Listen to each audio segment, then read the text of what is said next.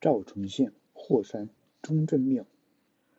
照县志的说法，广胜寺在县城东南四十里霍山顶，新唐寺唐建，在城东三十里霍山中。所以我们认为他们在同一相近的去处，同在霍山上，相去不过二十余里。因而预定先到广胜寺，再由山上绕至新唐寺去。确实事实乃有大谬不不然者。到了广生寺，使之到新唐寺还需下山绕道去程八里的后村，再折回向东行，再行入山，使能到达。我心想，我心想，继承唐庆又在山中，如果缘故仍然完好。我们岂可断坟，轻轻放过？我们乘九时离开广胜寺下山，等到折回又到了霍山时，已走了十二小时。沿途风景较广胜寺更佳。等进山时，时已入夜，山路崎岖，峰峦坡径如巨屏，谷中金黑，凉风四起，只听脚下泉水奔湍。看山后一两颗星点吐出夜色，罗衣巨皮，摸索难进，竟落后已许。我们本是一致徒步先行的，至此更得奋勇前进，不敢稍待，稍待，怕夫役强主回头，在小村里，在小村落里住下。入山深处，出手已不见长，加以脚下微石错落。松柏横斜，行坡不易，喘息攀登约一小时。时间远处一登高悬，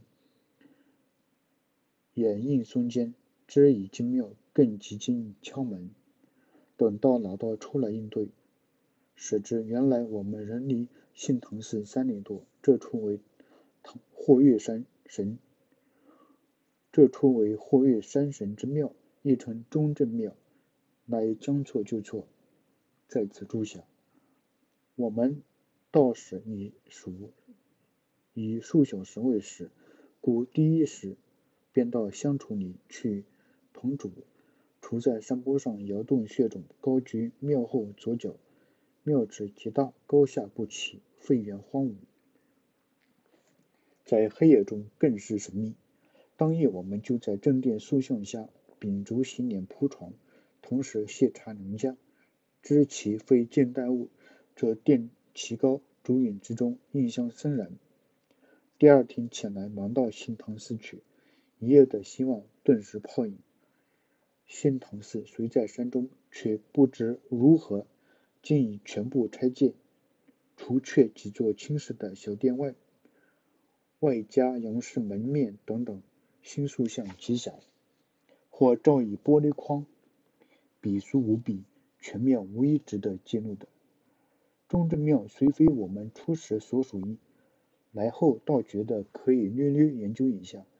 据山西古物古迹调查表，为庙之创建在隋开皇十四年。其实就形制上看来，恐最早不过元代。殿深五间，中为廊，重檐斜山顶，上檐是单超单下昂。五浦作斗拱，下檐作井单下昂，斗拱颇大，上下檐俱用补间铺作一朵，昂嘴细长而直，耍头前面微有，而上部圆头凸起，直为奇特。